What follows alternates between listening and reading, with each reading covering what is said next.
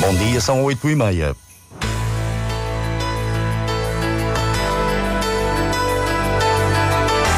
Antena 1 Madeira. Informação.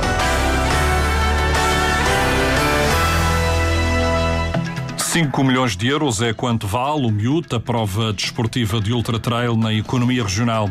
A região permanece alinhada com a estratégia europeia, redução de 50% até 2030 da utilização de pesticidas químicos.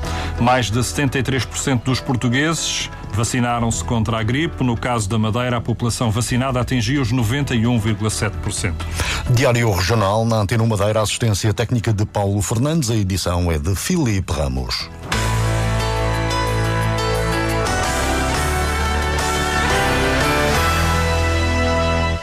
5 milhões de euros é quanto vale o MIUT na economia regional. O Madeira Island Ultra Trail teve na última edição um impacto económico e mediático que ultrapassou as expectativas.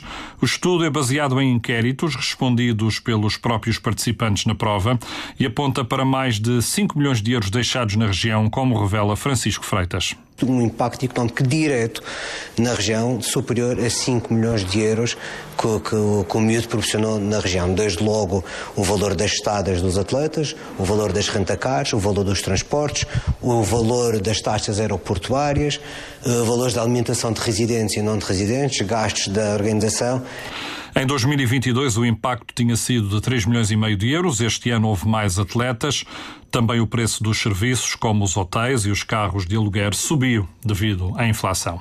No ano passado andamos à volta dos 3 milhões e meio. é um aumento significativo. É um aumento muito significativo, para, porque também o número de inscritos aumentou e também uh, o valor por dia, por exemplo, no caso das rentacares, um, um estudo de caso que, que, realizamos, porque o aumento foi bastante significativo e verificamos que o preço de aluguer de carro por dia aumentou significativamente.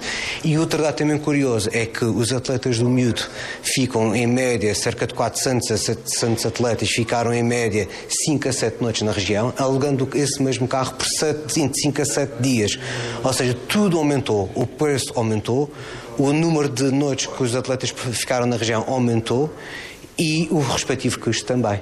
A prova teve também um impacto mediático através de um magazine de 11 minutos que foi difundido por várias estações televisivas e que a organização pretende manter. As inscrições para 2024 já estão esgotadas, 3.400 atletas nas cinco provas. O próximo Youth estará já integrado num novo circuito mundial, do qual é fundador, como explica o diretor de prova, Sidónio Freitas. O MIUT, através, portanto, que é uma organização do Clube Montanha da Funchal, o qual é membro fundador de, desta associação que irá gerir e organizar o, o, o circuito, ou este projeto World Trail Majors, que é composto atualmente por nove provas. Uh, cinco delas vinham do, do anterior Ultra Trail World Tour e, pronto, e temos mais quatro novas, mas sendo elas na maioria grandes provas, uh, são de, de quatro continentes. Uh, e pronto, estamos agora a dar os primeiros passos.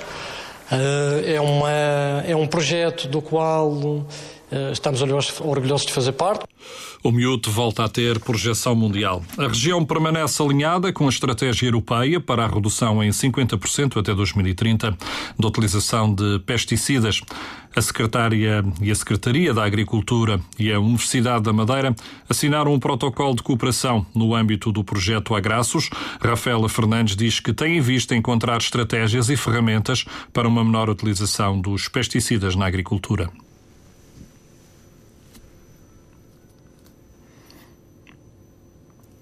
Também nesta área do ambiente e da agricultura há um objetivo claro por parte do Governo Regional que é de estreitar o máximo possível as parcerias e as sinergias. No campo da investigação, da inovação e planeamento de políticas e ação agrícola e ambiental.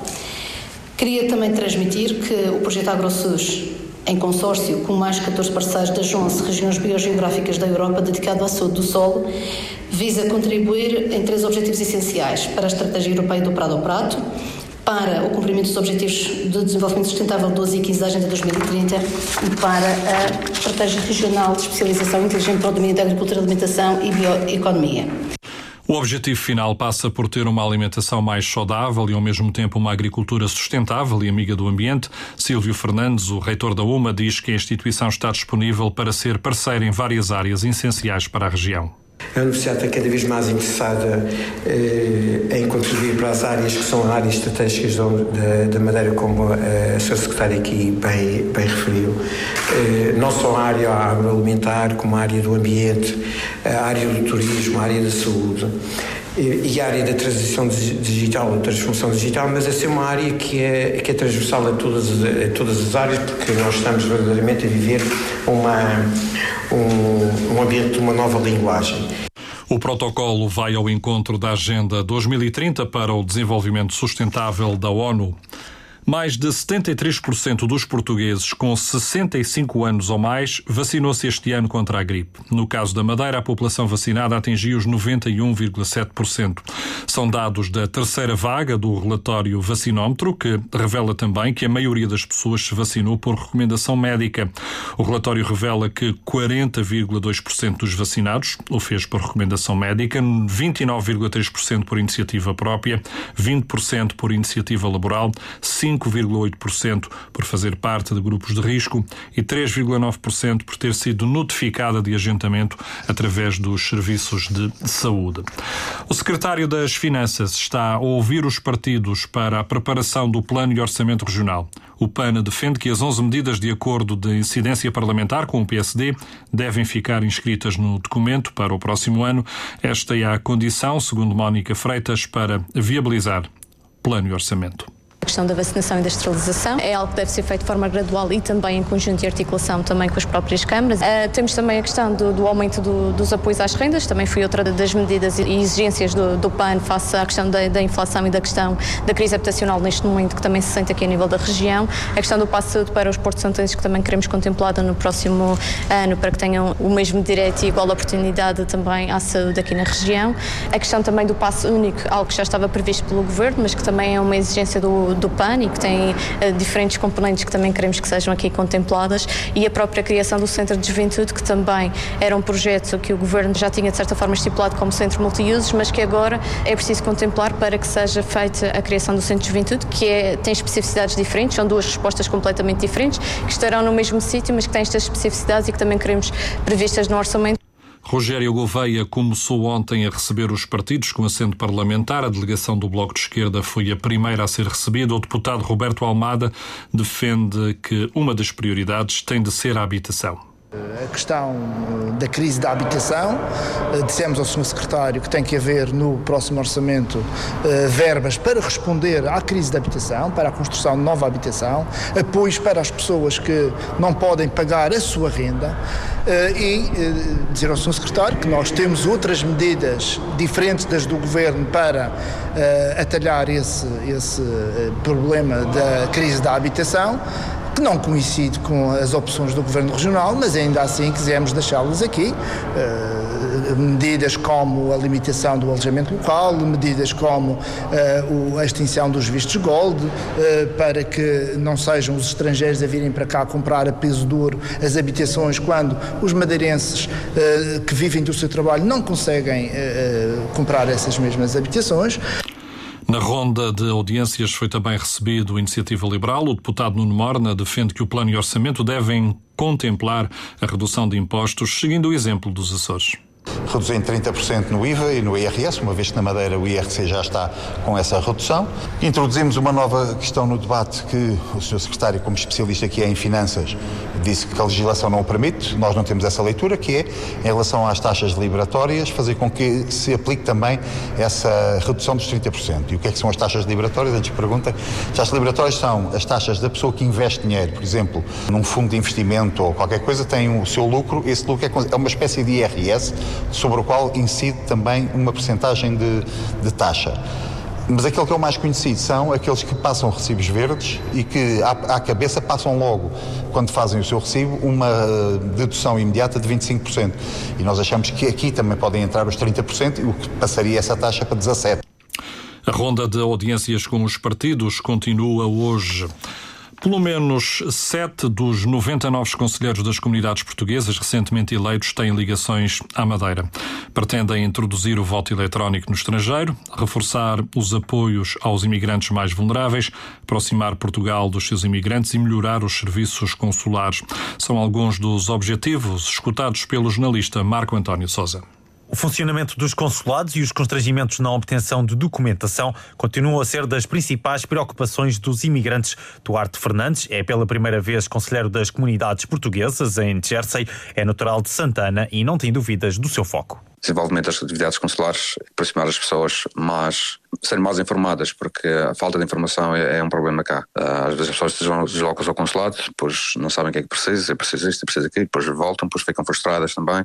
O atendimento também é um consulado que tem, claro, que tem funcionários, mas só abre duas, três horas por dia, só das duas às cinco da tarde. Dificulta também, principalmente pessoas que viajam, vêm, têm que ir de Guernsey cá, para dar passaportes. Elizabeth Serrão é mulher de um madeirense e também assume pela primeira vez a função de conselheira. A advogada de profissão quer aproximar o Conselho das Comunidades Portuguesas a quem reside em Joanesburgo. Vou começar nas igrejas portuguesas, eh, nas festas portuguesas, vou tentar pedir um tempo para poder explicar ao público que está presente, não é?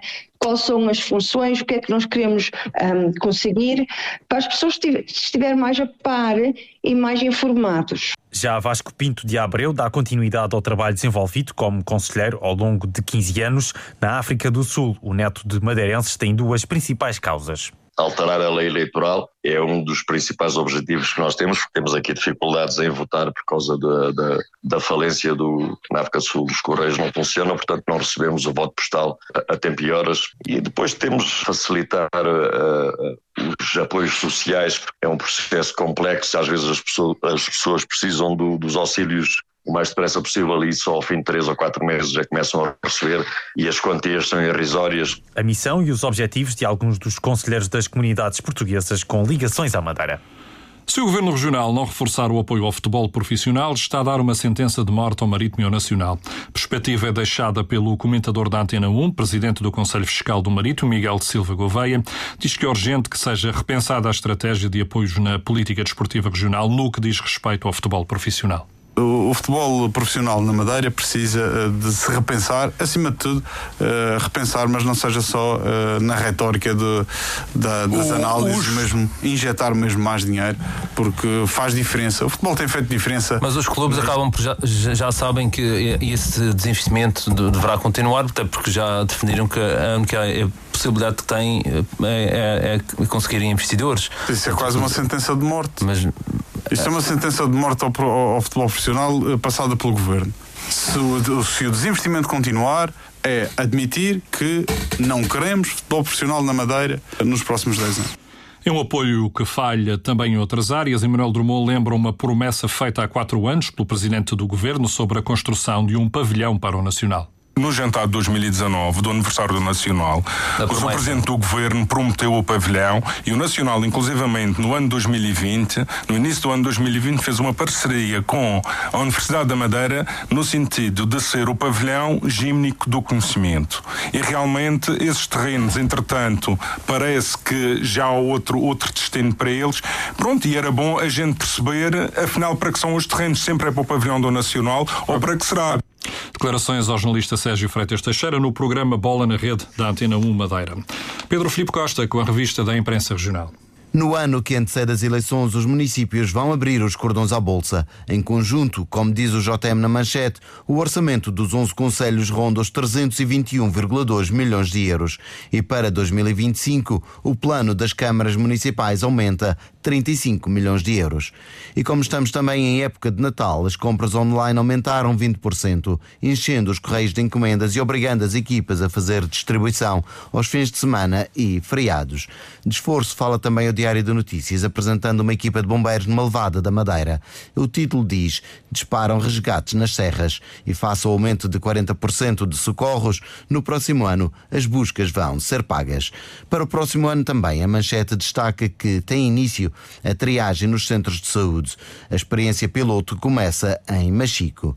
Nas breves e para a noite de fim de ano estão previstos oito navios de cruzeiro. Céu pouco nublado, aumentando de nubosidade a partir da tarde, vento em geral fraco de leste, com máximas hoje previstas pela meteorologia de 24 graus para o Funchal, 22 para o Porto Santo.